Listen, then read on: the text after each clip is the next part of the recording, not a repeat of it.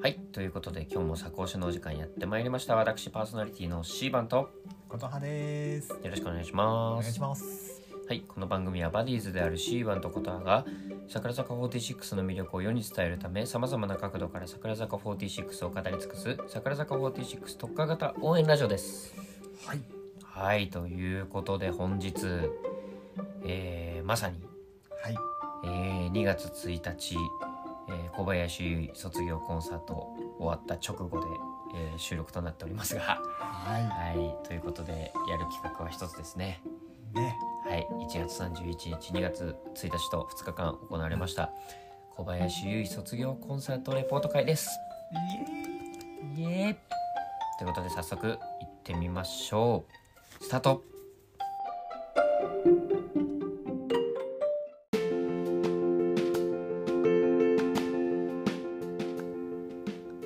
小林優衣卒業コンサートレポート。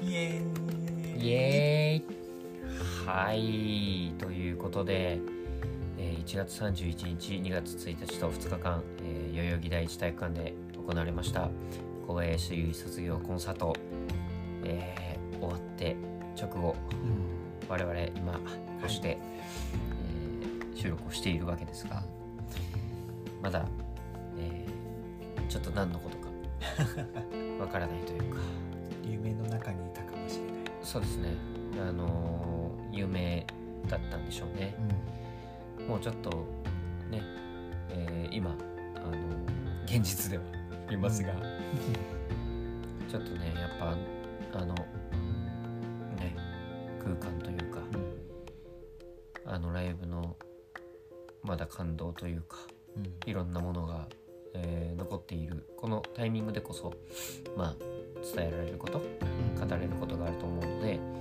まあ、こうして、えー直後にね、えー撮っているわけですが、とりあえず、えっと、Day2 はいはいはい。2日目を、えー私 C 版とことは一緒に、えー配信で見ましたのでちょっと Day2 の瀬取りをおさらいしつつで私 C 版だけあのはい。はい、ちょっとあのいろいろもろもろの都合であの Day1 あの全部見て。で まああの小田さんもね。うん。ちょっとはね。そうですね。はい。まだ途中なんですけど。そう見逃しで見れたんですけどまだ全部見れてないということで、まああの僕がその Day1 の時に起きたこととか、あとは Day2 との違いみたいなものを間に挟んでいけたらなと思うので、まあ、Day2 をメインにうんセトリを順番にこれから語っていきたいと思うんですがはい。はいということで、えーまず最初ですね、はいえーまああのいつものうん。おばちはうんうんあの小林バージョンスペシャルバージョうん。うん。ンあれいいですよねあの演出ね。エレベーターうん。方式でそのユーポンが加入した当初、うん。えー欅坂時代からこうどんどんどんどん、えー回数も上がっていくことに年が増えていくうん。演出、うん、なんかすごくね一瞬ではありますけどねその中で、その中になんかたくさんのユーポンの奇跡が、そうね。はい、詰まってたのかなと思って、ちょっとそこでもうなと思うんですけれどもからの、えね。ー扉グイーンはいはい。僕あのモニターのうん大扉のグイーンで、あれを思い浮かべたんですけど何ですか？ファーストアニラであ。小林優衣が復活した、ははい小林優衣のあの復活劇で。行われた楽曲、何かわかります？まあね、なんでしたっけ？ね、あれ、何の曲だったっけな、なんか最初ダンスからね、ソロダンスから始まって、はい。それなんですから始まって。で、隣から、両サイドから、ね、役者が2人揃って、3人で一体何をやったのか、まあちょっと長いんですけどジャマイカビールですよね。そうです。そう。だからそう今思ったらうん。今回のスタートうんうんジャマイカビールでしょうん。はいはい。で小林が復活してさ、うん。小林優衣が復活して戻ってきてあの時もソロダンスやって、うん。ジャマイカビールが始まったじゃん、俺これマジですごいなと思ったのが、そその小林由衣がなんだろうなこう桜坂としていろいろな覚悟を決めて、えー休養から戻ってきてやったパフォーマンスだったじゃないですか、ファーストアリーナってなんかその瞬間と今回の卒業コンサートの1曲目をダブらせるっていうのがなんか結構一本的な演出がすごく、要はパーソナルな部分アイドル小林優衣としてのパーソナル部分をそのままライブの構成に生かしたんじゃないかなって思っていて。なるほとてもなんかおわーってきましたどねやっぱり。なんか原点って言ったら違うけど、小林優衣の桜坂としての輝きはここから始まったと言っても過言ではないって本人が言ってるかのような始まりっていう気がしてあのジャバイガビールはしりしびれましたね。うん。確かにねシーバンさんの言ってる通り実際にあの復活劇からもう一段ギアが上がった感じありますよね、うんストアイラの時にさ、うん。ジャマイカビルの後でさ流れ弾だけさ、うん。参加したよね確かね。ダンスね。あの俺らが究極完全体流れ弾って言ってうん。た、はしゃいでた。はいあの時思い出しますけど、そう。だから僕たちがしばらくご無沙汰だったけど久しぶりに見たユイコのパフォーマンスっていうのが、あのジャマイカビールと流れ弾だったわけじゃん。でまあ先に言っちゃうけど、うん。今回流れ弾だけなかったわけじゃないですか。なんかそれが逆にいいというか。なるほどね、あの時の流れ弾って結構俺の中で最高の流れ弾なんですよ、すごく。だからなんかそれをあえて更新しないというか、やらなかった。まあ組み込めなかったんでしょうけど、うん。今回のセットリ的に、でもそれが逆に僕的には、あの時の流れ弾がより記憶として鮮明に残るようになったなと、なるほどなるほど。うん、思ってなんかそういう相乗効果もうんあったかなっていうあのジャマイカビールだけで、っていう感じ。しました、ね。うん復活と始まりだけはなぞらえて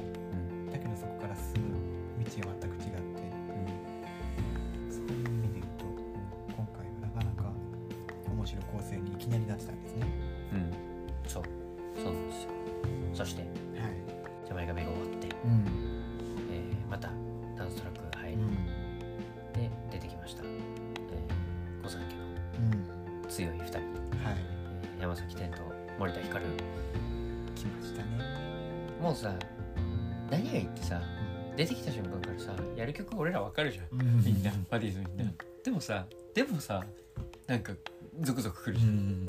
あれがすごいなと思って。なんかほんと流れるようにさうん。曲に入ったじゃん、うん。マサスケースはいはいはい。マサスケースまさつけすそう。今多分マサスケースって初めて言ったからさ。ご存知みたいな感じしてたけど、そう。そのサツケ数がえー、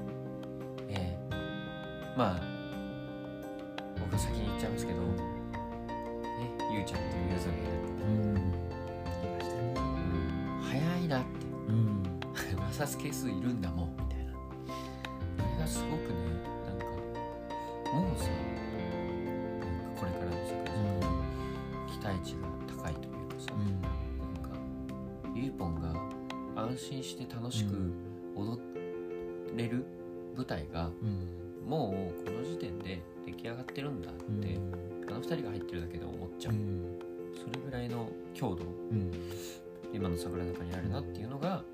最初の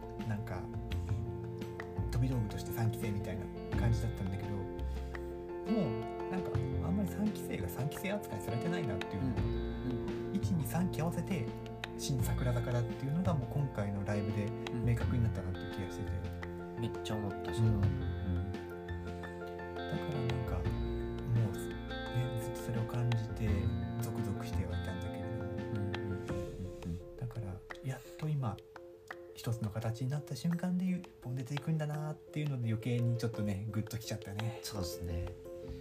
いやしかし強い。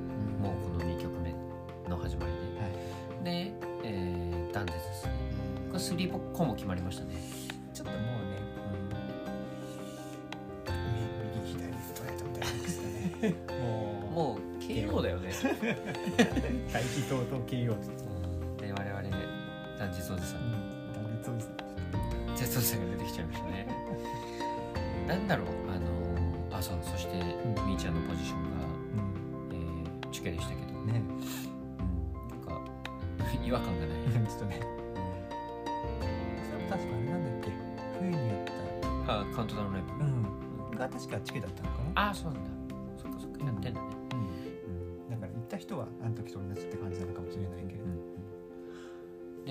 断絶が確かシットキングスそうあのシットキングスが振り付けされててなるほど。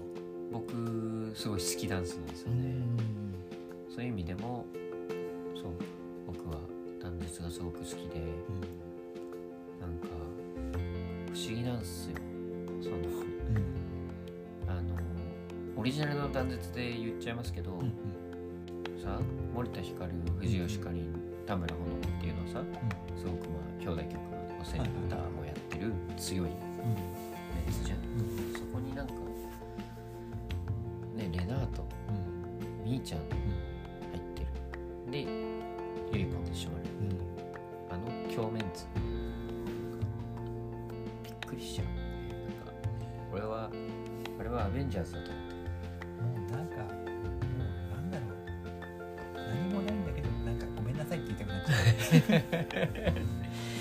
ちょっとね不思議な感情になってしまう、なんか本当にすいませんって気持ちになる。うん。ってことでえっとまあ間にねゆいぽんのあの映像うんも挟まっておりますがあの演出がまた粋でね、うん。うん、その後に、えーこう扉をガチャッと開くと、えーまあ、今デイツの話なんですけど、サミダレオの映像がテレビ越しに流れて、あれは完全に新世界演出ね。とねかぶりますよね、うん。そう。だから、えっと、デイワンの時があの重サビだったんですよ、重サビだったじゃん新世界の時も、それが Day2 だとサミダリオうん。になってて、どっちもすごく、うん。うん、なんかじわっとくるホームビデオ的なね、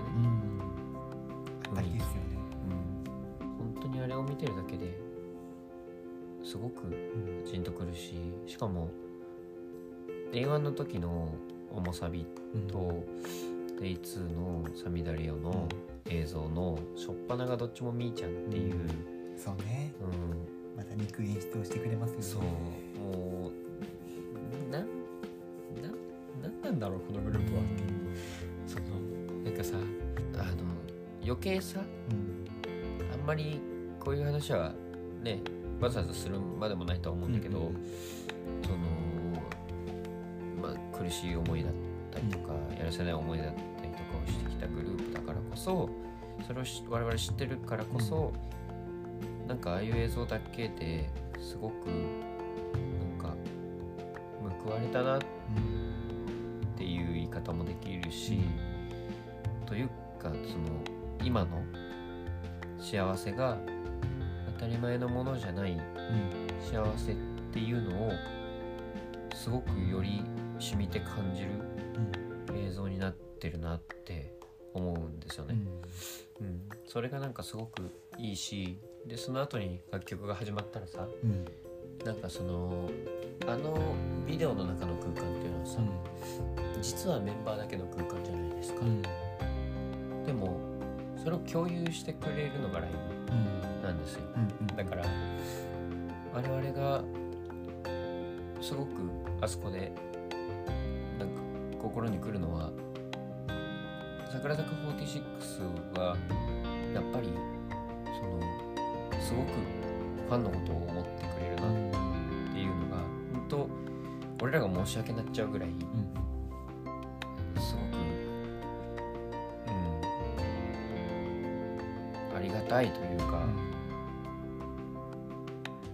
ライブってまあみんなで作り上げるものってよくみんな言うけど、でも僕たちからしたらさうん。もらってるじゃん。うんうんそうね。そうなんですよ。なんかメンバーたちはさそのいつもなんかもらってばかりでうん。申し訳ない返せてないなって祭りとかもよく言うけど、それこっちのセリフなんですよ。いや本当に共有してくれることの素晴らしさよ、うん。なん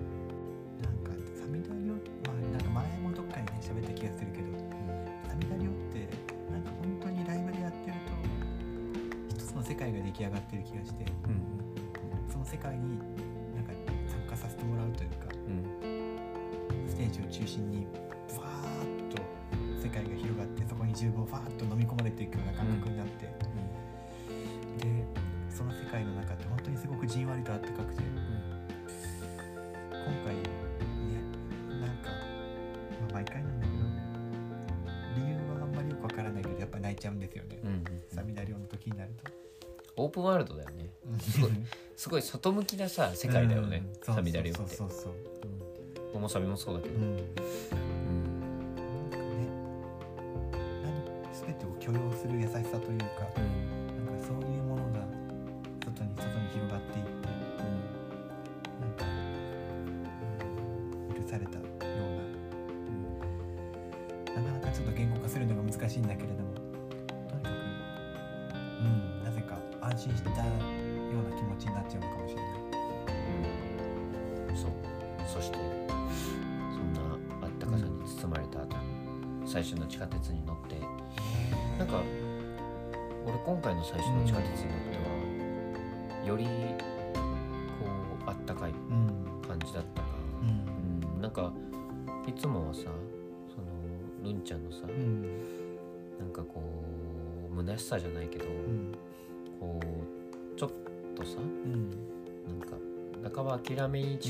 感情が乗っかってるような、えーパフォーマンスに見えてたけどさ、今までのライブって、今回の最初の地下鉄はなんかうん。どっちかというともう違う電車に乗ってる感じがする、うん。う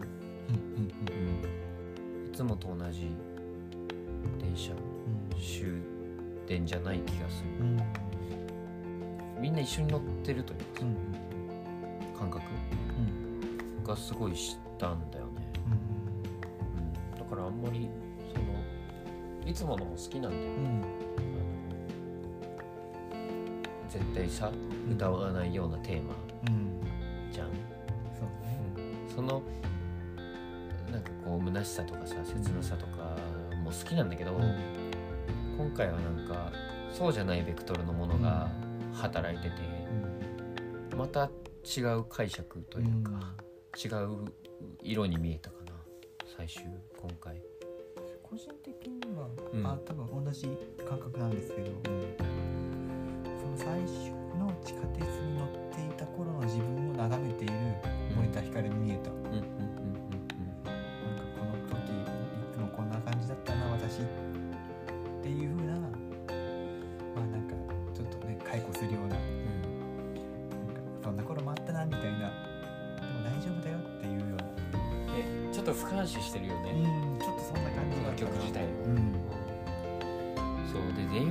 Day1 の時はさうん「君と僕と洗濯物」だったんですよ。これがまたね打って変わって。そう僕だからその今回あのゆいぽんがすごいあの今回の演出に自分のこう意見とかをうん。すごい取り入れたっぽくて。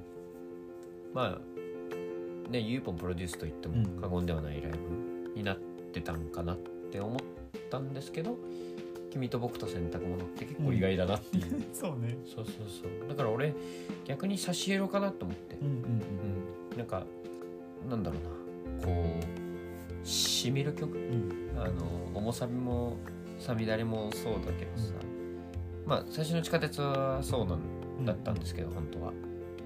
しみる曲の後に「君と僕と洗濯物」を入れることによって差し色になってる、うん。あのそう。桜坂のイメージってさなんかこうシックなさ例えばネイビーブルーだったりとか、ブラックだったりとか。ちょっとカチッとした衣装を身にまとってるんだけどなんかさ靴下だけ黄色みたいな。はいはいそういうあの感じに見えた、うん。そうね。うん。やっぱりね桜坂の魅力って振り幅も一つまあ魅力の中にあるはずだからね。うんうんうんそういった意味では外せなかったかもしれないね。そう。そしてこれ次がうん。僕たちのライブエンローズ。はい。あの言わせてください。あの僕ラビエンローズおじさんが おじさんパート2そうだったの。登場しました。はい。じゃあおじさん語ってもらおうかしら。はい。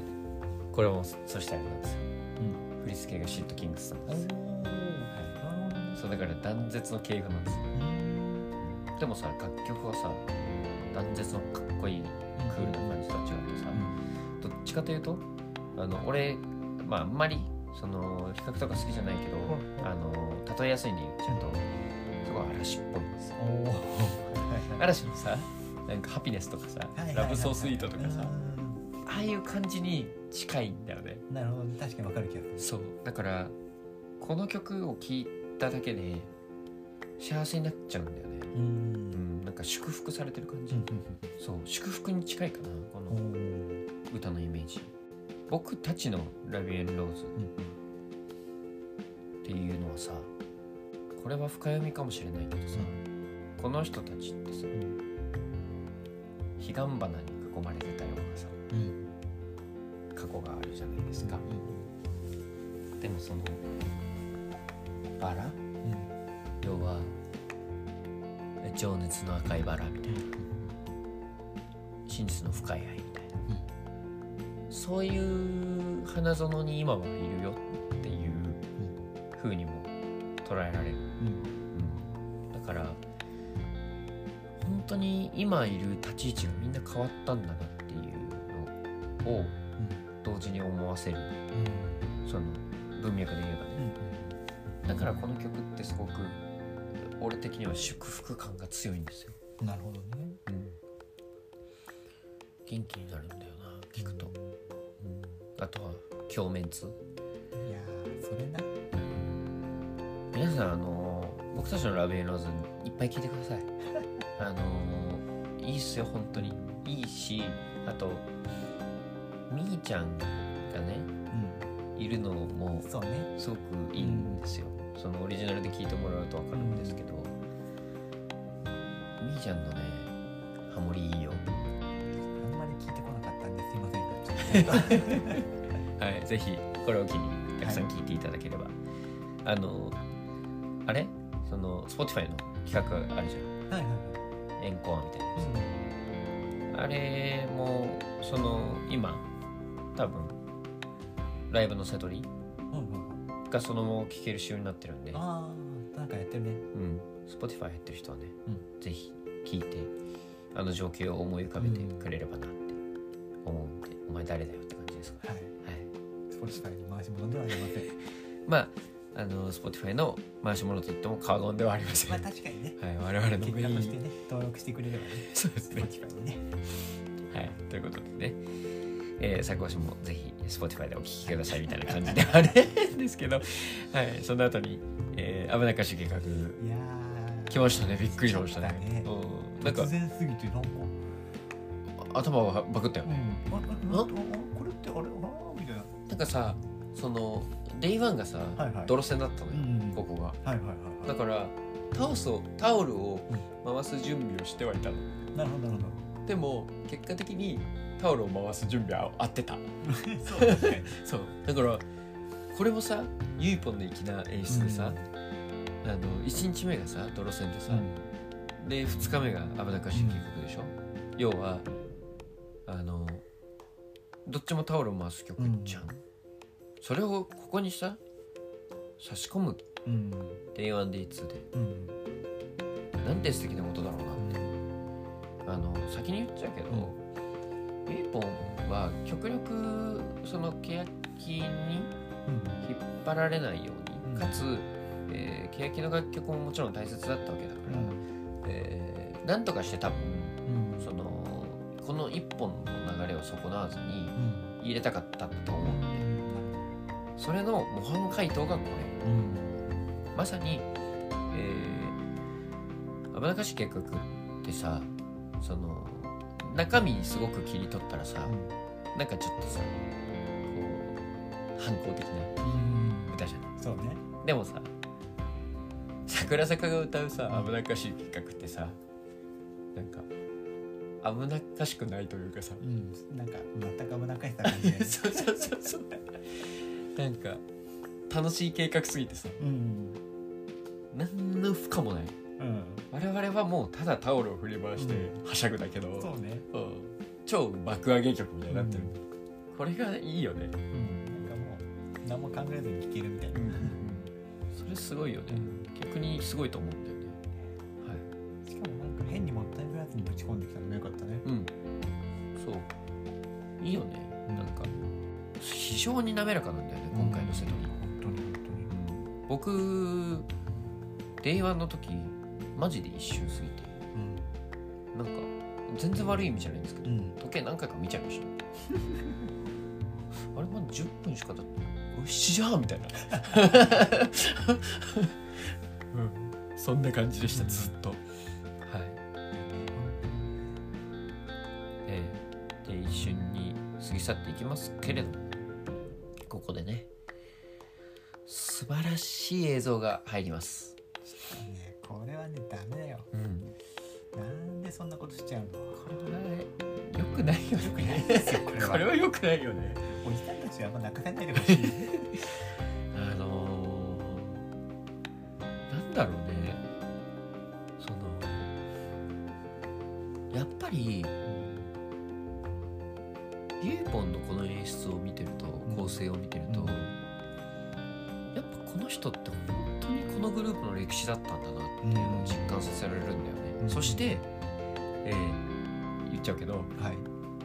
さんがうん。前回のうん。前回というかもう一昨日ぐらいのそうだね。ゆいぽん会で語ってたバトンを受け継ぐっていう、あの意味がまさにうん。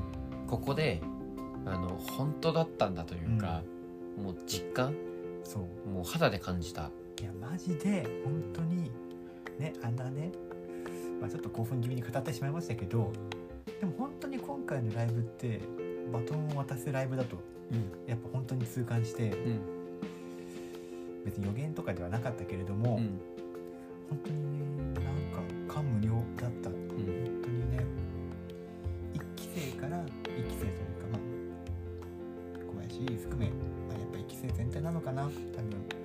そういったものすごい背負ってたと思うから規制あるいは本当に欅の頃からずっと続いて焼きまくと続いてきたものをもう主役を2期生に明け渡して。でそしてさらにその先の未来を3期生に託したよっていうその2つをこのライブで同時にやってたような気がして。で未来を託したのが本当にこの1曲に凝縮されてたよね。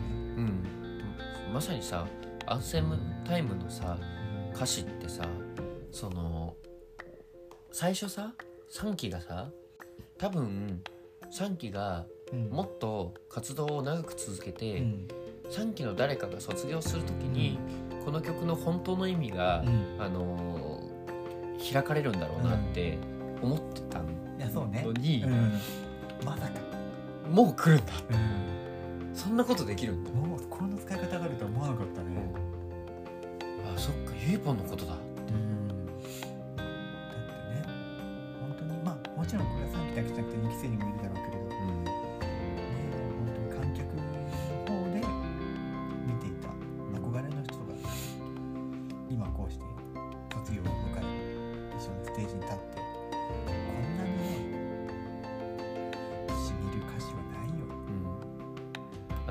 すごいかってこの短期間でアンセムタイムあのシンクロ率、ゆいぽんの 振り覚えの良さと、なんかもう化け物だよね。っていうかさいや別にこれはもう最後まで言ってやるようかどうかだなと思ってたけどさ全部いるじゃん。あそう。化け物でしょ。意味わかんないよね。だ って MC 多いとかそんなお着替えタイム多いとかでもないしさ。うん。でねしっとり系とかなんか楽しい。まあなんか楽しければ一旦まあパフォーマンスは置いといてみたいな感じの曲もほとんどないしさ、うん。ほぼほぼただねひたすらゴリゴリの曲が続く中ででしかも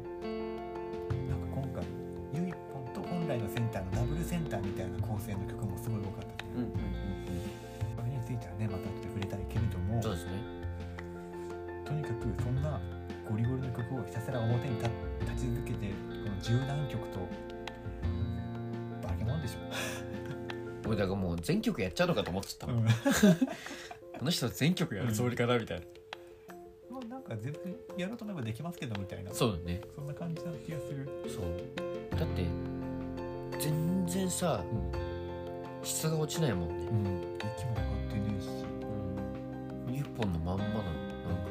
なんか 100%, 100のユーポンのまんまなのずっと、うん。ちょっと意味がわからないので、あのなんか解剖とか してもらっちゃってでなんかあの教科書というかさ、なんかこれからやる人たちの参考にしてほしい。そうですね。多分それを参考にしてるのがあの現桜坂メンバーなんでしょうけど、そう。まあそんな感じで、えーそしてこれもここれまた意外。うん。ここで差し込まれたバディーズ、バリースもあったけんだ。あったかい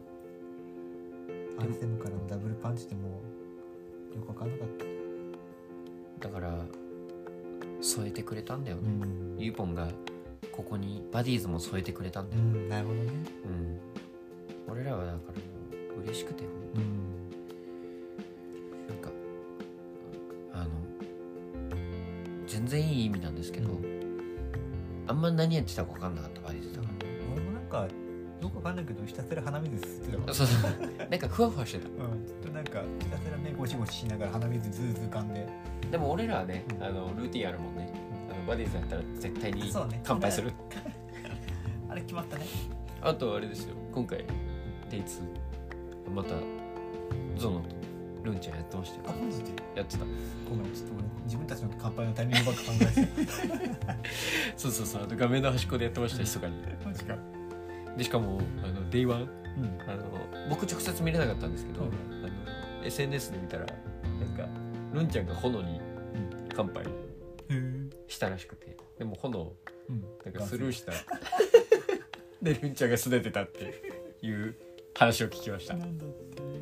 一つでもなんで今後ね、えーより乾杯曲として、そうだね。はい、やっていただいてだからあのもし我々がさその忘年会とか新年会とかさ、バディーズで開くんだとしたらさこの曲絶対に流しますよね、そう乾杯まで時間かかりすぎる そう皆さんグラス揃いましたか?って言って今からバディ使けますって言って。4分半後ぐらいに。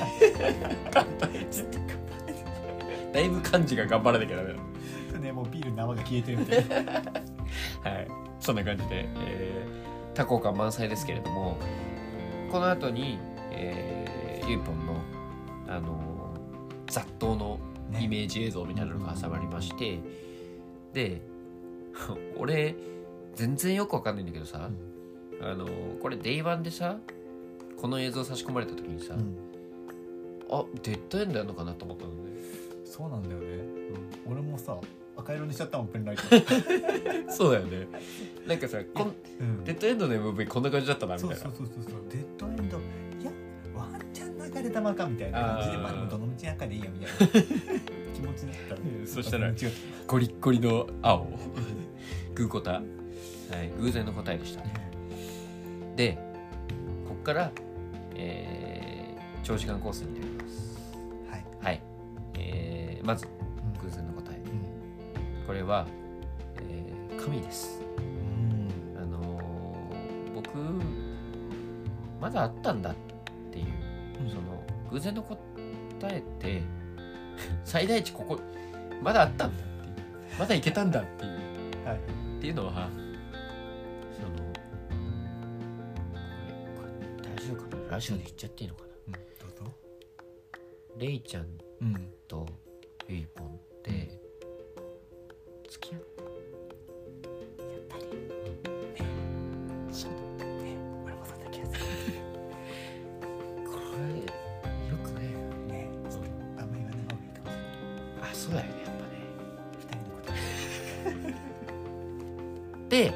思ってしまうほどあのまさか主人公が変わると思わなくて。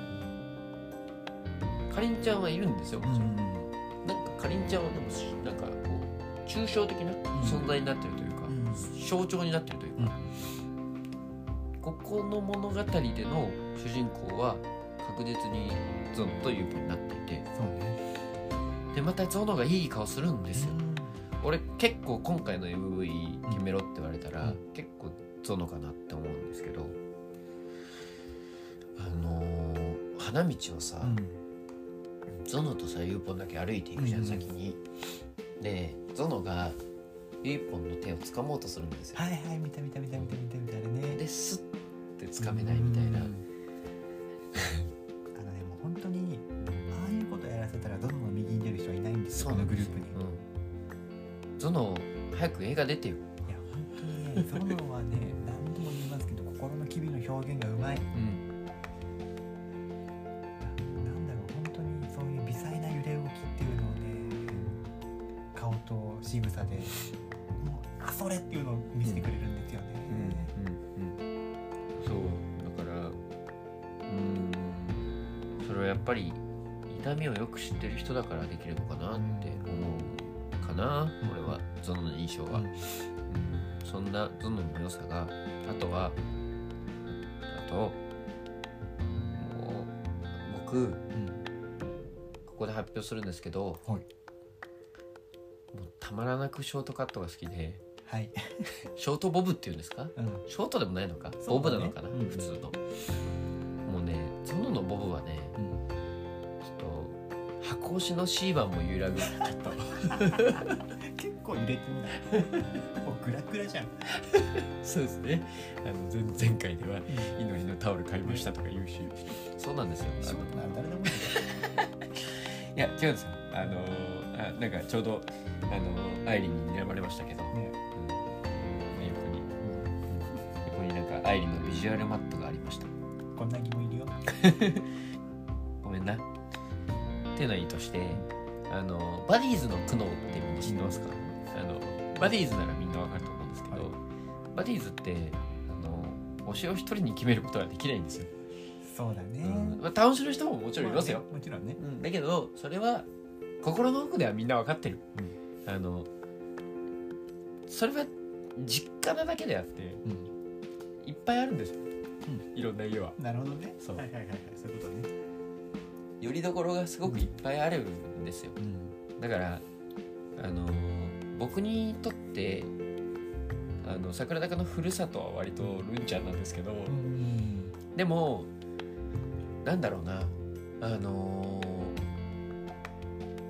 文通相手という言いますか。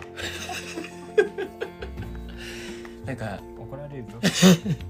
密かに思いを秘めてるあの遠い 国の相手がそのみたい遠い国なん。だなそう遠いの。国出ちゃってんだ。そう。あのそう俺にとって結構ずっと遠いんだけど。でも、うん、あの密かに、うん、したい。祈りはもう近所の人ぐらい。祈りは近所のお姉さん、ぐらい。近所のお姉さん。うん、近所のお姉さんなんだけど初恋だから、うん、近所のお姉さん初恋になるじゃない。はいはい。そんなもんでしょ？近所のお姉さんの初恋はね祭りだわ。わかる、うん、それもわかる、うん。だから二人名はそういうポジションだよね、えだってさ祭り近所のお姉さんに言ったらさなんか別にお前なんて女扱いしてねえよみたいに言いながら絶対好きって思ってるパターンじゃん。もうやめません？今日はテンションダメだ。お俺ら偶然の答えの話してましたよね。なんかどんどんどんどん脱線してますけど。こういうこと話さないラジオ番組だったはずなんだけどそうですよ我々はねあくまでこう表現主義というかね文脈とかねなんかそういうので語ろうと思っていたんですけど、えーバディズの悪いところが今出ました。はい。ということで、えー本編に戻しますと、えーこの偶然の最強の偶然の答えの後に、えー桜好き入りましてねはい。でここも、えーはい。新桜好きと言いますかね、うん、これに関してはあんまりねまあみーちゃんのポジションが空いてはいるわけです。まあ空いてるというか、ね、みーちゃんが今膝の中ではあるけれども、うん、そこの部分もウィポンが一緒にやったような感じがしたかな、うん、なんかそんなに大きく先ほどね無理の答えほど変えてはなかったけど。うん、なんかでも俺は、うん。あの配信で見てるからこそとってもすごいなと思ったのが、そうびっくりしたのがピン合わせっていわゆる手前の人にピントが合っててピントをずらすと遠くの人にピントが合うっていう、あの手法。このカメラワークって映像作品でしか使われないと思うんですよ。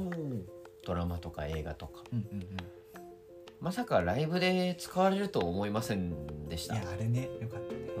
うん、だから守谷玲奈の立ち位置とうん。小林優衣の立ち位置の距離感をこう非常に映像的に表現したのはマジで発明だなと思って、うん。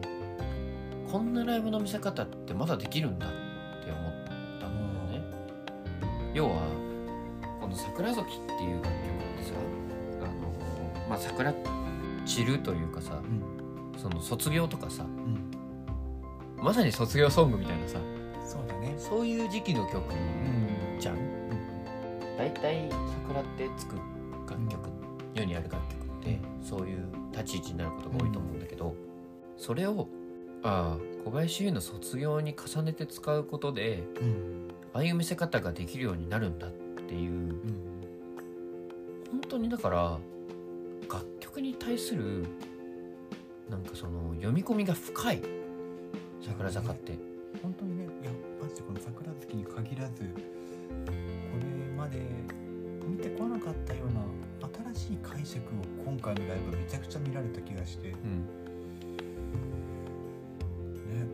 さっき一緒に語った最初の地下鉄とかアンセムとかブーコタとか。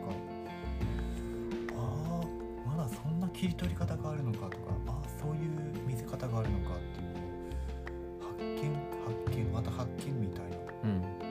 そういうライブですげえ面白かったな。だから僕ねここが一つの泣きポイントなんですけど、レナーのさ、うんうん。あのーサビラスサビ前のさ、あのソロ入るじゃん、うんうんそこの部分でさゆいぽんがさ舞台の上からふって消えるんですよ。ほでゆいぽんふって消えて、うん。前にいるメンバーたちが踊って、あんなに美しい散り方ができたらなううん。もう涙バーってそこで。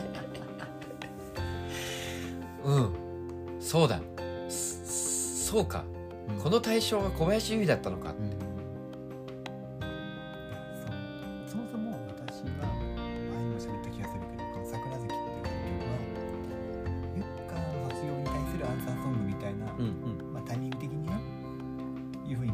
たんだけれども今回はねもともと「桜月」という楽曲がある上でユーポの卒業会になったわけだからまさにね本当にドンピシャのタイミングでうん。披露できたなと思って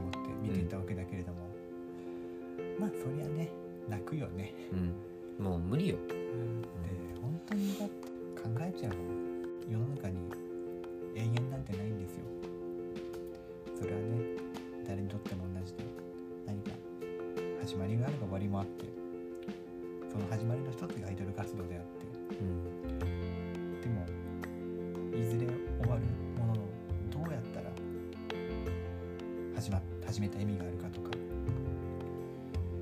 終わり方って多分みんな考えると思うんだけどやっぱり桜のように散れることほど美しいことはないし、うん。やっぱ散り際がまあ散るって言ったら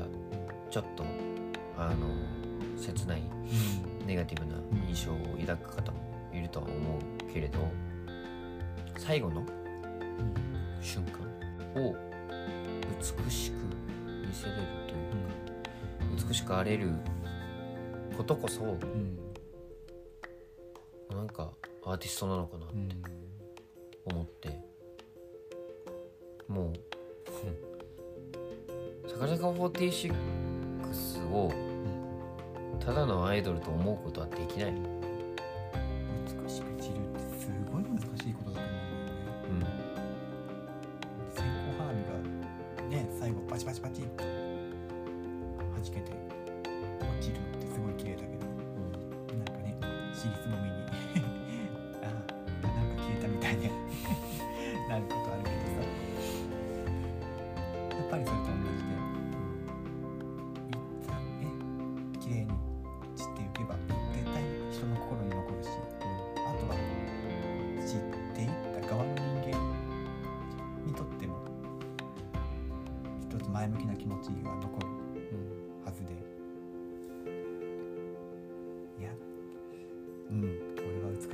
は美しく散りたいなっていうだけの話なんだけど。そうっすね。なんか我々がこう見たいものがなんかこんなに鶴瓶打ちで見せてもらえるグループだからこそやっぱ我々って桜坂46に惹かれたんだなっうん。てすごく思いますよね。このグループじゃなきゃこのグループでなきゃ見せれないものを見せてもらってるからこそ僕たちってやっぱ桜坂が好きなんだなうんのすごく実感しましたね、うん。うん、そして、えーそんな、えー美しく散ったユーポンでありますが、はい。えーまたもやかっこよく登場しましてですね、うん。えーかっこよくダンスを披露しまして。うん。でなんかこうすごいいい感じの音楽とともに、ユーポンが中心に来たと思ったらその後ろにあのほげた違うえっとぽっちゃまね。はいはいそうぽちゃぽぽちゃぽじゃじゃじゃ。その後ろにひょこんとルンちゃんが出てきてで、えーこれもあれですねバトンですね、うん。えールンちゃんの肩をユーポンがそっと叩いた瞬間に、えー爆裂的なあのバキバキのダンスをルンちゃんが踊り始めて、で、えー、ノーバディーズフォルトが始まると、そう。そうなんです。こっからね。いやまあずっとなんだけど。やばか。っもうやばいですね。たやばい。うんなんかあんまりさこんなに100点叩き出されるとさこっちもわけわかんなくなってくるんです。ななんかうん何も言えなくなっちゃう。そうそうそう。もうあの語彙力を失う。もうなんか言葉を発することすらもったいないというか。とにかくもうここから多分フェーズが変わったなって思う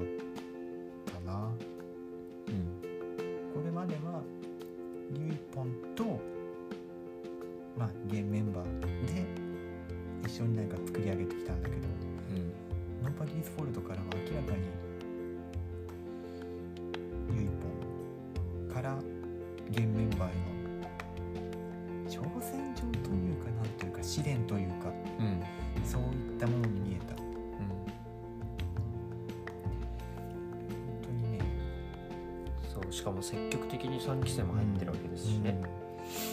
そうだねうん。ゆいぽんから現メンバーへのなんだろう最終試験というかうん。そういう意味合いだったんじゃないかなと私は思ってあとやっぱノーバディーズフォルトにあの村山美羽ちゃんがいるのが違和感なさすぎてうん。びっくりしちゃ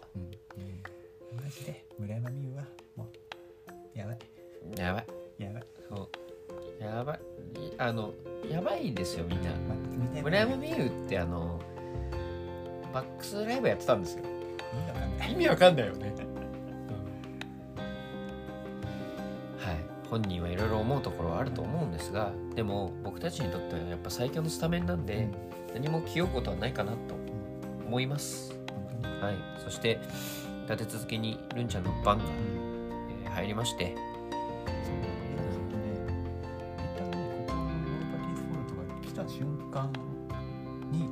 もう私は頭の中で次のセトリ予測してたんですよ。うん。次にまあ曲までは分かんなかったけど山崎天下藤吉かりんのセンター曲が来るなってはいはいはいはいはい。思ってたの。御三家っつったもんね。そうそうそうそう、だから一人一人順番にユーポンと挑戦していくのかなと思ったんだけど、うん。まあ、ちょっと先に言っちゃうとバンが来て承認欲求が来て。うん。まあそういうことなのかな。っうんてやっぱりもう思うしかなかったよね。やっぱり桜坂46の物語の主人公は森田ひかるだと。うん。もうそれは運営が決めたのかユーポンが決めたのかはわからないけれど完全にもうバトンが渡った瞬間をうん。目撃ししてるなと。うん。やっぱ名実ともにねルンちゃんが A の救世主だっていうことは、なんか何度か触れられてますからね、うん。うん、で高弘先生もおっしゃってましたから。やっぱうん背負い人なのではあるんだけれどね、うん。すごくね。うん。やっぱこの中心をさこのグループの中心を任されることって容易なことではないうん。ので、やっぱそれをさ安心してさリサもそうだけどさ、うん。一期生が託せるっうん。ていうその説得力というか力強さみたいなのは、やっぱ森田ひかるにこそ感じるなってシンプルに思っちゃう。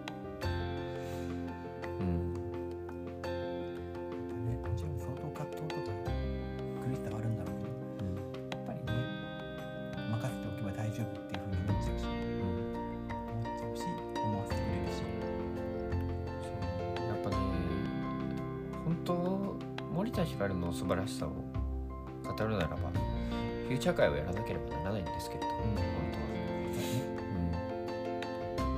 うん。やっぱね本当軸がしっかりしてるんだよね、なんかうんみんなそうなんだけどさでも森田ひかるはやっぱりさそのなんか覚悟の入り方がさこう常軌を逸してるというかさ。うん俺一時期さなんか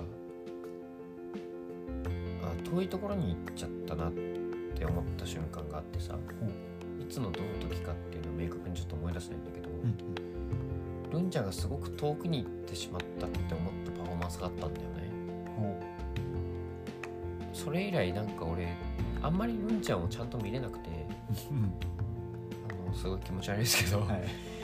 あの完璧すぎちゃってなんか人じゃなくなっていくような感覚がしたんですよね。うん。うん、それはやっぱり本人が努力してるがゆえなんでしょうけど、なんか結構世の常だと思うんですけど、こう何かを極めようとして、どんどんどんどんこういろいろなものを削っていく人間って、ぱ人間らしさって失われていくのかなって思ってるんですよ。だけど森田ひかるにもそれを一瞬感じたんですよどっかのタイミングで。ただそれがあの人間らしさが失われないで今ここに森田ひかるが人間として立っているのはやっぱり小林優衣とかあとは周りのメンバー2期生3期生みんながいてくれたおかげなんだろうなというか、それこそがグループの強みだったんだろうなというか、やっぱこの温かいねあのーチームの中で、えー生きていってるがゆえにどんなにこう削られようとも人間としてちゃんと立って保てるグループなんだここはっていう安心感、うん。それをすごく感じてしまって、あーなんかなんなんて安心のできる本当にそう不安に思ったことがもうないんだよね、うんずっと。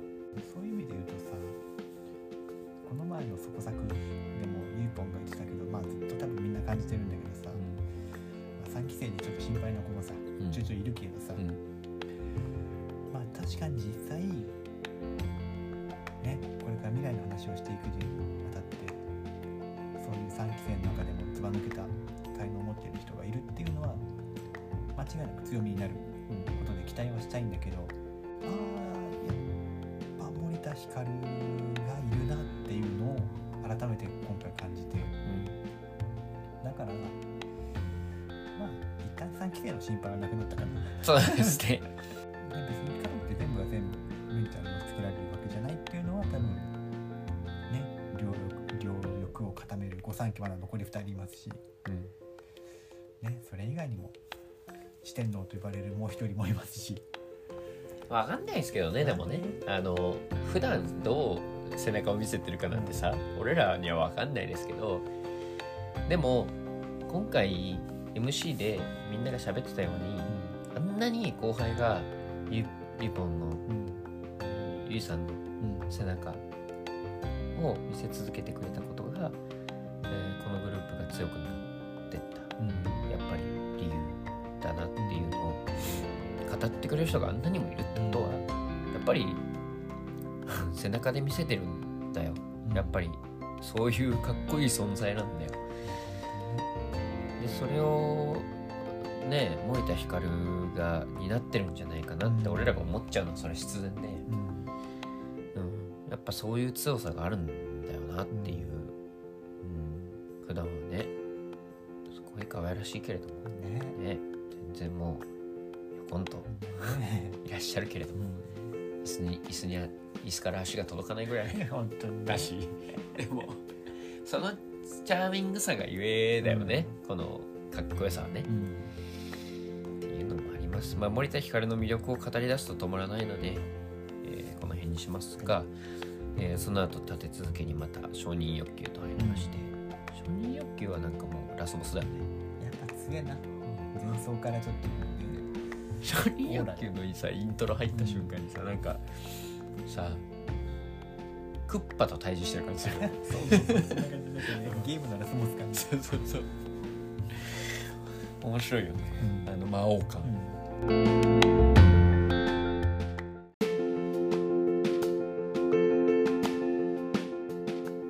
承認欲求はさうん。承認欲求だったん。だよなあれはななんかラスボスだしさ。うん承認欲求のグレードアップはどこでするのかがうんうん。今後楽しみになったかなより。確かにね。うんもう結構オーソドックスなのが続いてますからね。うん。その次がもう承認欲求からスボスだとすると裏ボス。はい。スタートオーこれはなんか表裏みたいな感じしますバーね、うん、藤吉かりんスタートオーバーは魔曲って感じしますようん。ね、まさに。はい、でジャンプですね、えー会場が揺れました。うん。はい代々木も揺れました。もう我々もジャンプしました。したね。ちょっとねその時もう放心状態で動けなかった。そうなんですよ。あの島は元気が有り余ってたんで、あのまあほろ酔いになりながら、まあジャンプしてたんですけど小橋さんがちょっとねなんかいろいろやられてまして。もう動ける状態じゃなかった。もう単にもう椅子に縛り付けられて放心してたんだけど。ふらふらのっそり立ち上がったと思ったらなんか。さすがにちょっとゆうちゃんに煽られたら飛ばないわけにいかなかったそうですね。はい。ということで、えーねもうあのジャンプは恒例となりそうですが、あそこから。うん。風女かりんがまたしても競り上がってきて、うん。うん始まりましたけれども。あのだがしかし、えー私ですね、シーバー、えー今回のスタートオーバーは、スタートオーバーの最高到達点を叩き出したとほ言っても過言ではなかったなと、はい、それはなぜか、はい。えー MV 演出うん。はい。あのーね。えー、2サビぐらいですかね、うんうんえー、藤吉かりんが、うん。えー小林の手を取って、連れ出す。はい、花道を駆け抜け、そして抱きしめる。うん。あの時の藤吉かりんの表情うん。100点、うん、もうあの我々崩壊しましたねまたかあれが感情が。多分やっぱ一番だったかな今うん日おえつで漏らしちゃった？誰もないからもう聞こえてくるんだけどさ。うん、そうそう。もうすごかったです。あの琴葉様なんか「うわうわみたいな。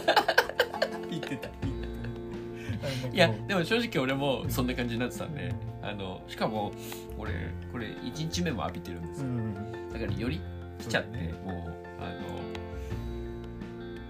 あのねダメよあれは。ねダメだあの本当に語彙力なくなっちゃうんだけど、うん。なんかなうん。無理無理無理。うん、じゃあダメだ。なんかいいこと言おうと思ったんだけど言えねえや。ね。あとあれのさ返しのゆいぽんの表情よ。俺さあの Day One の時さゆいぽんさうん。同じようなさうん。素晴らしい表情をしてたんだけど、うん目線がかりんちゃんから外れてたんだよね Day One の時うんだからなんか一瞬回顧してるように見えたの。うんあの今までのことを、うんうん。ゆいぽんが。それゆえのあのなんか悟りを開いたかのような微笑み。っていう風に Day One は見えてデイ2はなんかもうちょっとシンプルに、えー、藤吉かりんひいてはメンバーに向けてる微笑みだったかなっていう、そのさあの楽曲の意味をさ文字通り捉えたらさ、うん。ゆいぽんはもう過去になるわけですよ。うん卒業してしまったら。ね。だからやっぱり未来になるのが藤吉かりんの立ち位置ですよ。うん。それをさ見た時にさうん。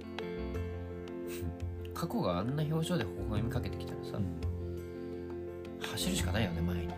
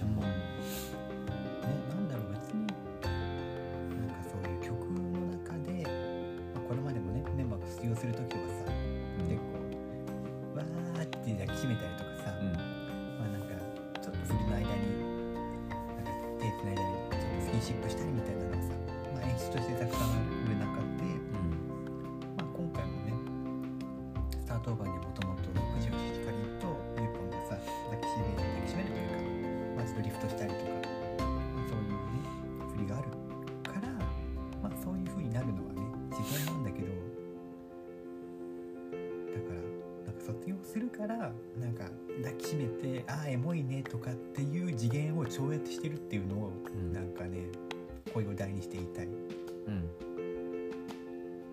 あね、なんか卒業する時にメンバー同士がわーってやってたらそりゃねおじさんたちは多少うるっとくるんだけどそんなんじゃないアルバムを。楽曲の世界観を大切にうん。伝えていけたらなっ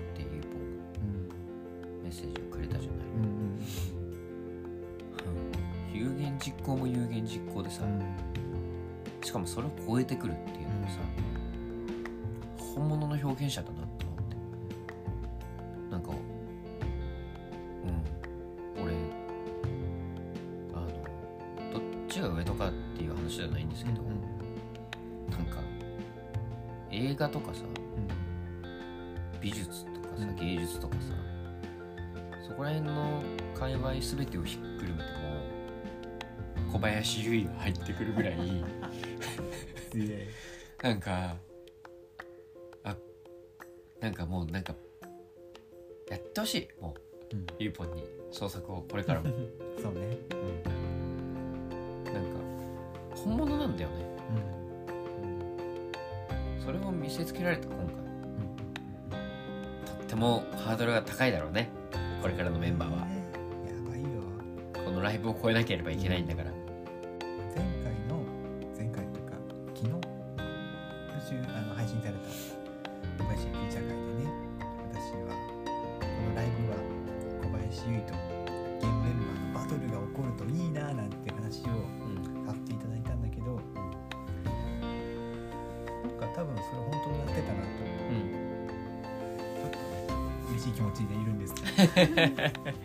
そうですね。だってねねその中でもちょっと言ったけども作中最強キャラがいなくなるわけで。うん。結構ね物語でもよくあれじゃないですか。師匠ポジションが途中で離脱するみたいな。うん。今その状況なんだよね。うん。だからあれだよね。渋谷事変のうん。五条悟封印ぐらいのそうそうそうそうそれそこ。ことなんだよね。うん本が卒業するっていうのは。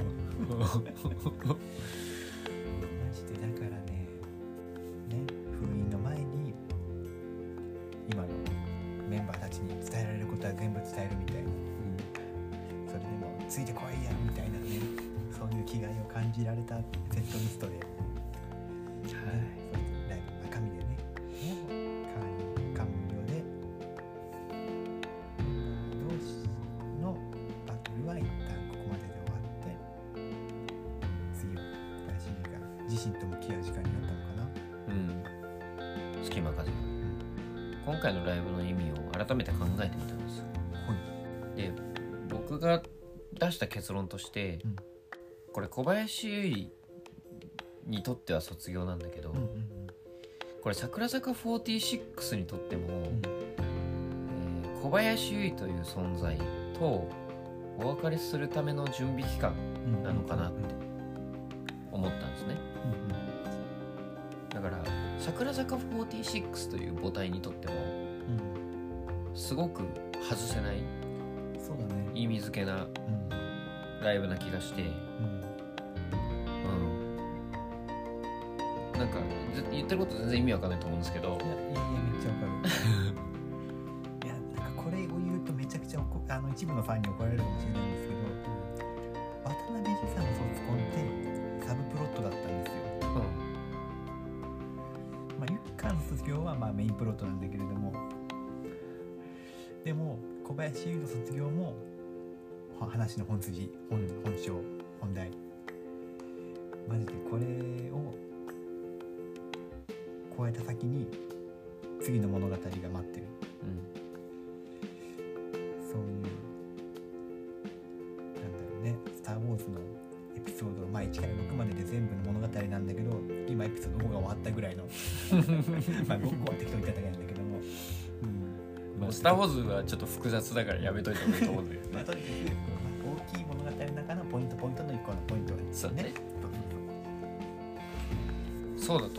からあのー僕たちはまたフェーズの転換期をうん。目の当たりにしまったのでこれから見る桜坂っていうのはまたこう一段階上の文脈のお話になっていくと思うんですよね。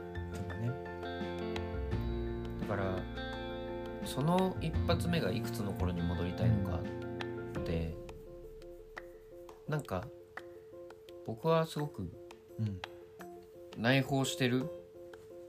文脈を内包しているもののようにも思えるしちょっとこうクラウチングスタートな感じもするんですよね。うんうんこの次うんにもう一またもう一段階上のギアうんうんを用意してるような気がして。そうだね。で山崎天はその準備体操を担ってくうんうんうんれたんじゃないかなぐらいの。そうだね今これには一旦ここまでの物語のエンドロールな感じが、まあ、エンドロールを流しつつ次の物語の態度を感じさせるような。そうだからあのーあれなんですよ。山崎天というポジションはあの本当にこの桜坂46というグループの円環をうん。結ぶ役割うん。なので、えー、全てをつなぎ止めた上で、えー次につなげてくれるとても大事な、バトンそのものみたいな存在だなと感じていて。まああの今回は卒コンの話なんでうん。その次のギアの話はうん。なんかまたどっかでお話しする機会があれば、まあしますけど、えーそんなこんなで、えー本筋に戻ると、はい。えーまあ大いなる、えー存在の、えー卒業というものがここで一旦、うん。え締めくくられたかなと思っておりましてでアンコールに入って「えー、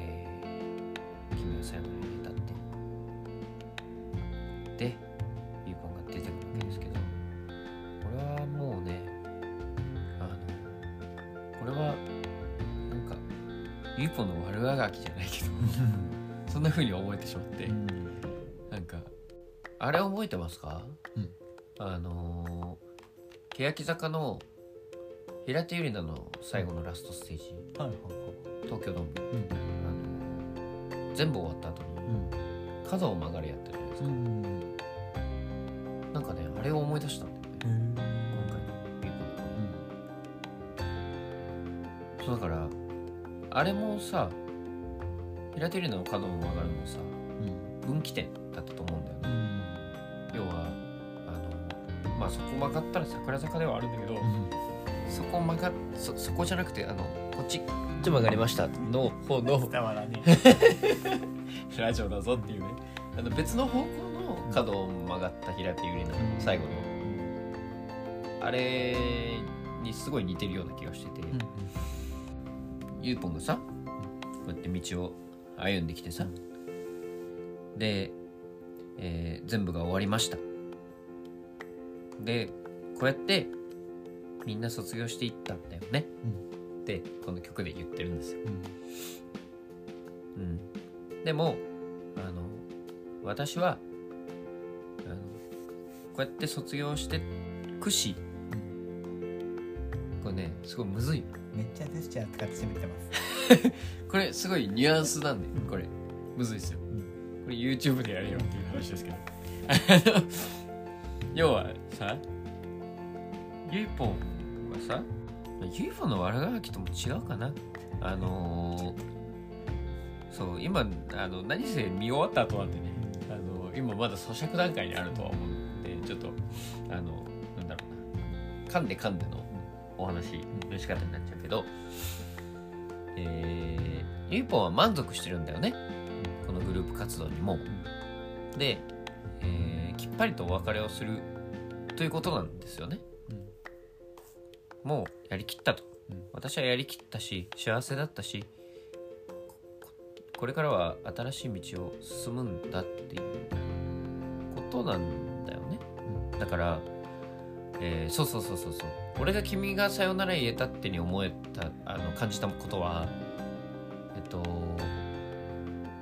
俺これ桜坂46が言ってんのかなって小林優衣に、あの君がさよなら言うけど桜坂46まださよなら言いたくないんだけど小林優衣にっていう。だからそう桜坂46の悪あがきかだけどそれをゆいぽんが舞うことによって桜坂46が剥がれてくんだよ。ゆいぽん自身から。だからあれってゆいぽんがさまとってるものだからさゆいぽんからしたらさゆいぽんが鎧を脱いでく行為に見えるんだけど逆説的に言うと桜坂46もゆいぽんにしがみついててでこれすごい難しい話してるけどさあの要はあのゆいぽんはあの次の未来に進みたいから剥がしたい。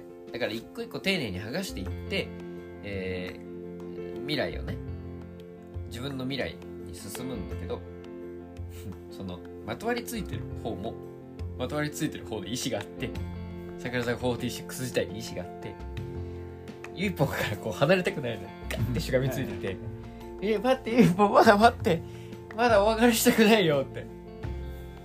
だけど剥がれていっちゃう。ゆいぽんが剥がそうとするからここで終わりなんだ。すっごい変なこと言ってますね俺ね。いやでも一個の解釈としてはすぐ分かった伝わった。っていう見方もあんのかなっていう話、あとはバディーズですね。バディーズがあのこのさ発表してから2ヶ月ですからね。卒業まで。早いね。あの心の準備なんかできませんよ。小林優ほどの存在が卒業するって言われたら。だから俺さあのそうあのいしてこなかったんでここで話しますけど MV の話、ん。君がさよなら入れたっての MV 解禁されて最初見た時になんかしっくりこなかったんですよね。あのユッカーの時とかはさなんかグワッてきたのよ直接内側に。でもそれとは違ったのよ。なんかすごくすごく冷静というか、あこれで終わりか。っていう。そ喪失感。うん。じゃないけど。おあの正直に言うとなんか納得できなかった。うん。あの MV 見た時に。うんあ卒業かみたいな。だから俺あんまりこうやってこうしてライブを迎えるまでにあんまり聴かないようにしてたんですよこの曲「君がさよなら言えた」っては俺全然聴いてないんですよね、うん、だからそうようやくなんかこのライブを通して肩の荷が下りたかな俺も。改めてこの曲をゆいぽんがパフォーマンスしてくれてなんかすっきりしたかな。逆にここで。そう。だから多分、M、あの MV ってさすげえアートだったんだろうね。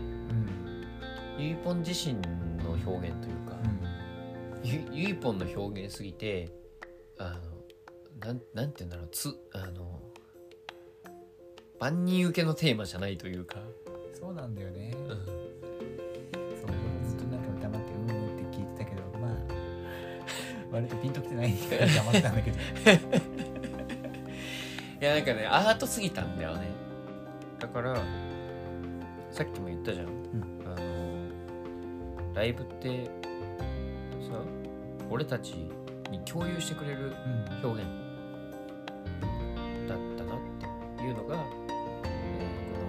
がさよなら入れたって」のライブパフォーマンスが、あの初めてゆうぽんが共有してくれたもうん。のだったから俺の中でもストンと落ちてうん。終われたのかなって。なるほどね。大丈夫ですか？これ閉まりますか？ちょっとこの曲はねなんかあんまりなんか感想が出てこない。ごめんねちょっ OK まあそんなこんなで、うん。えー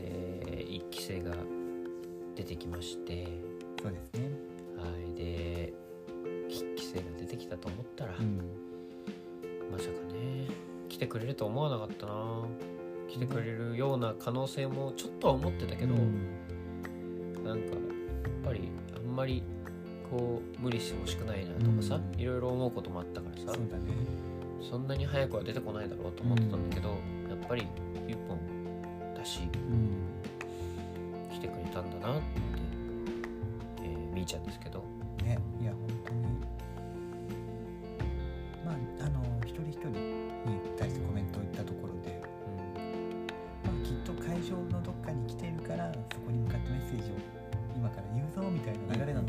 ったんですけどね,、ねまさか。うん、まさかまさか。ね呼ばれたね。え。いやもうね。またしても号泣。最推しの琴葉さんいやとしては本当ねにね。あそこで2度目の応越うん。はい。これ通話してました。すいませんまた鼻をズルズル感じましたけど。いやいやいやいやでもねこもうねほんと嬉しかったね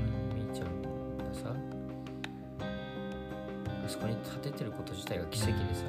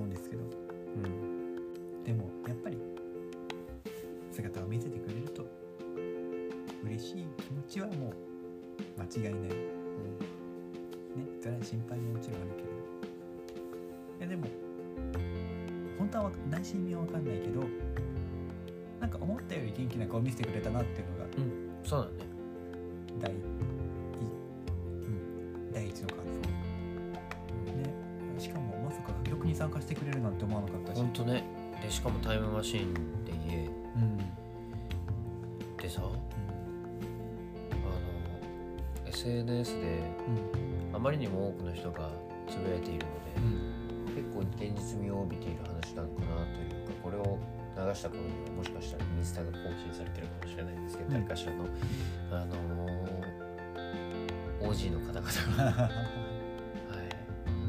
あそうそうたるメンバーが集結してくれたみたいで、さすがに小林優衣の卒業とあって。ね。ここでさタイムマシーンで家をさうん。披露されてるさ次元意味わかんない？やばくない？だって「イエーイ元気か久しぶりだよね」ってさ、あなたたちのことですって感じじゃない やばい。よそういう意味もありましたね。そうだよ。今までの人たち。うん。そして未来の人たちが。全員があの会場にいたんっていう事実は。なんかこれからの桜坂にとってなんかまた別の意味で大きなね出来事だったなっていうふうにうんうん。思えてくるんじゃないかなうんと思いますけど。なんかね夢のような時間だったなあれは。そう。夢のような時間はもう終わりです。桜坂の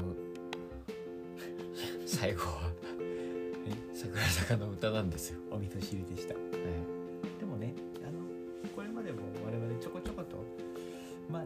たまには桜坂の歌じゃない時があってもいいよねっていう意見をね言ってはきてましたけど個人的に今日の桜坂の歌は染みましたね。い、うん。なんか2フレーズぐらい繰り返してさ歌ってたじゃん、うんなんか桜坂の歌が始まってさで途中でさ途中でというかさあのゆいぽんが喋っうんた後でさ、うんみんなのいつも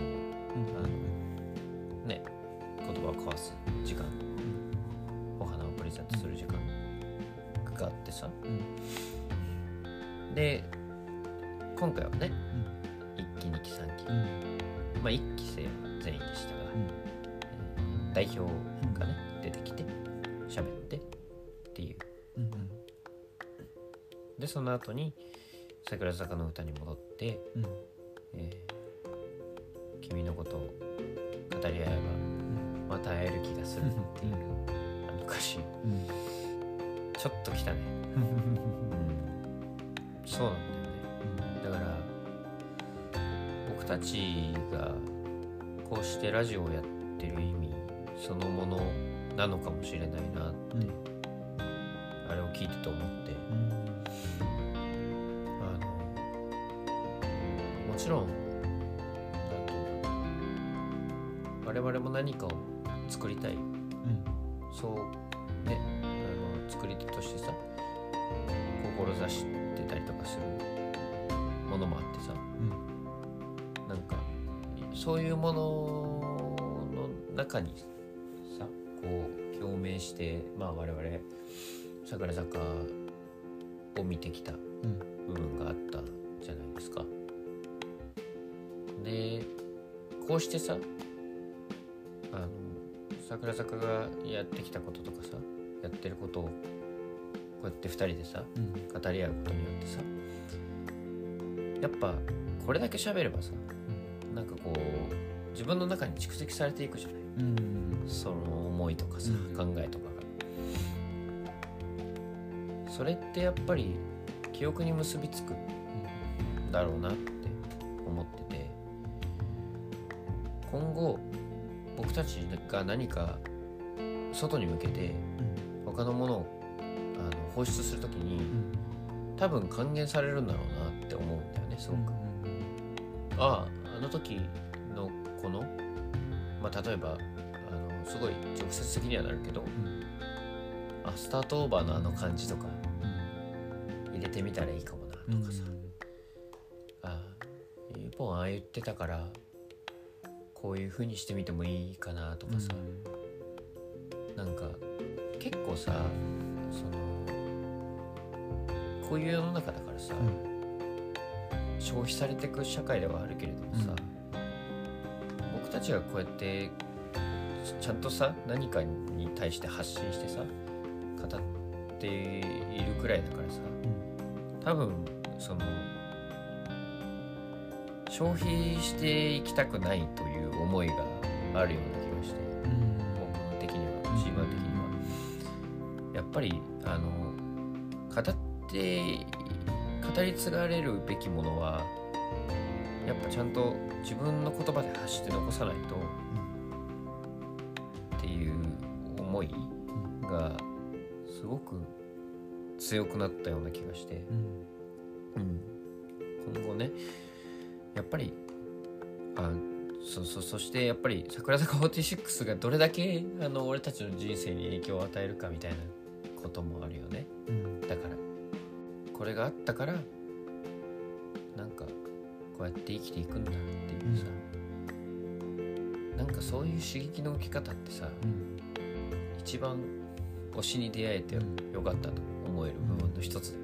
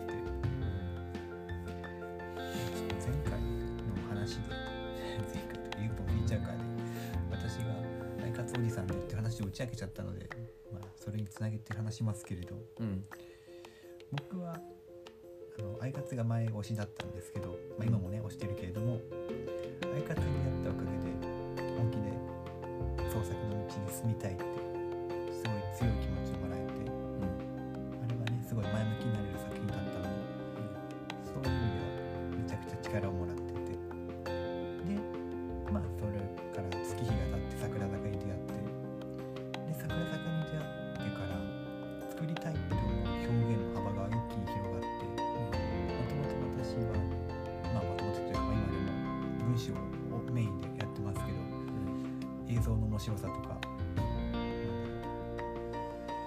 ね、人物としての表現とかそういう演技とかそっちの方にも興味が出てきてなんか幅が広がったなっていうのをつくづく感じていてうん。今 こうしてラジオやったりなんかしつつもねこんなのラジオなんて、ね、自分別に喋るの好きじゃないし 全く想像つかなかったけどそうですね。うん、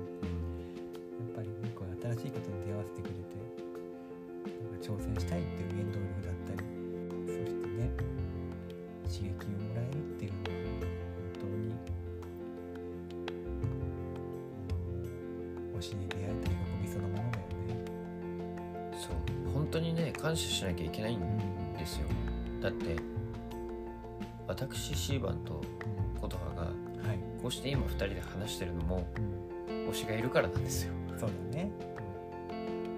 多分二人が同時期に、うんまあ、桜坂もとい欅坂を好きになってハマったことがうん、我々が一緒になってるきっかけなので、そうだね。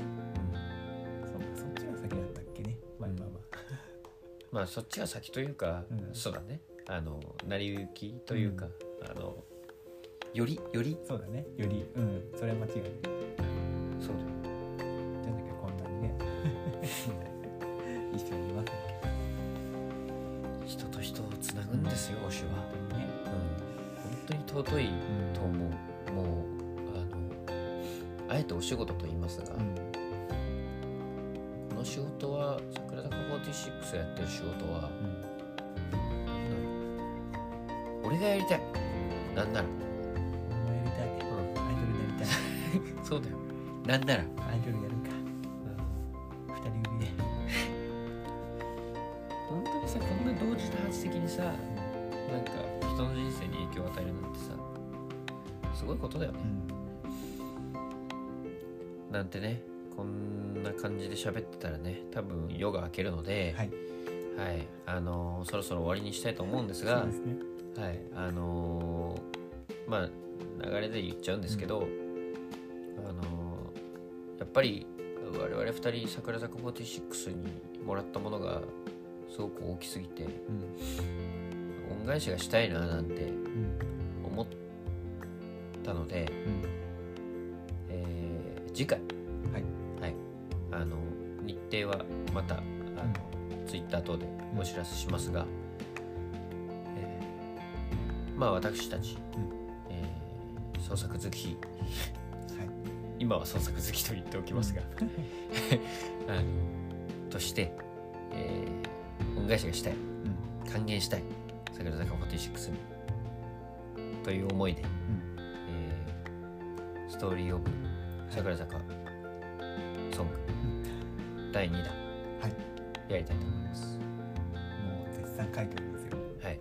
今日も合流するまでポチポチやってましたけれどああ、本当ですか？楽しみにしております。あのーね、そういう方法でしか、なんか、僕たちは、なんていうのかな、表現できないんで。ね、ラジオだけだとね、ちょっとね、やっぱなんか、どうしても、全部が伝わらないうん。というのか、うん、ななんて言うんだろうな、その、俺らの愛情表現って、うん。多分創作することのかなって思うのでぜひあの メンバーが聞いてくれてたらいいなという一縷の望みにかけてちょっと頑張りたいと思うんではい。次も。はい。まああといろいろお知らせしなければいけないこともあるので、ちょっとあの近々またあの短いんですけど、この特別会の後に音声をアップしたいなと思うんで。今は近いうちにまた、あのお話しすることがありますということだけ言っておきます。そうですね。はい。ということではい。小林卒業コンサートレポートでした。ありがとうございました。はありがとうございました。はい。長々と語ってしまいましたがい。はい。本当にあのいすごかったですね。我々涙が枯れた日でした。はい。ということで少しまた次回ということで。はい。はい。お相手は私シーバと。ことはでした。またね。バイバーイ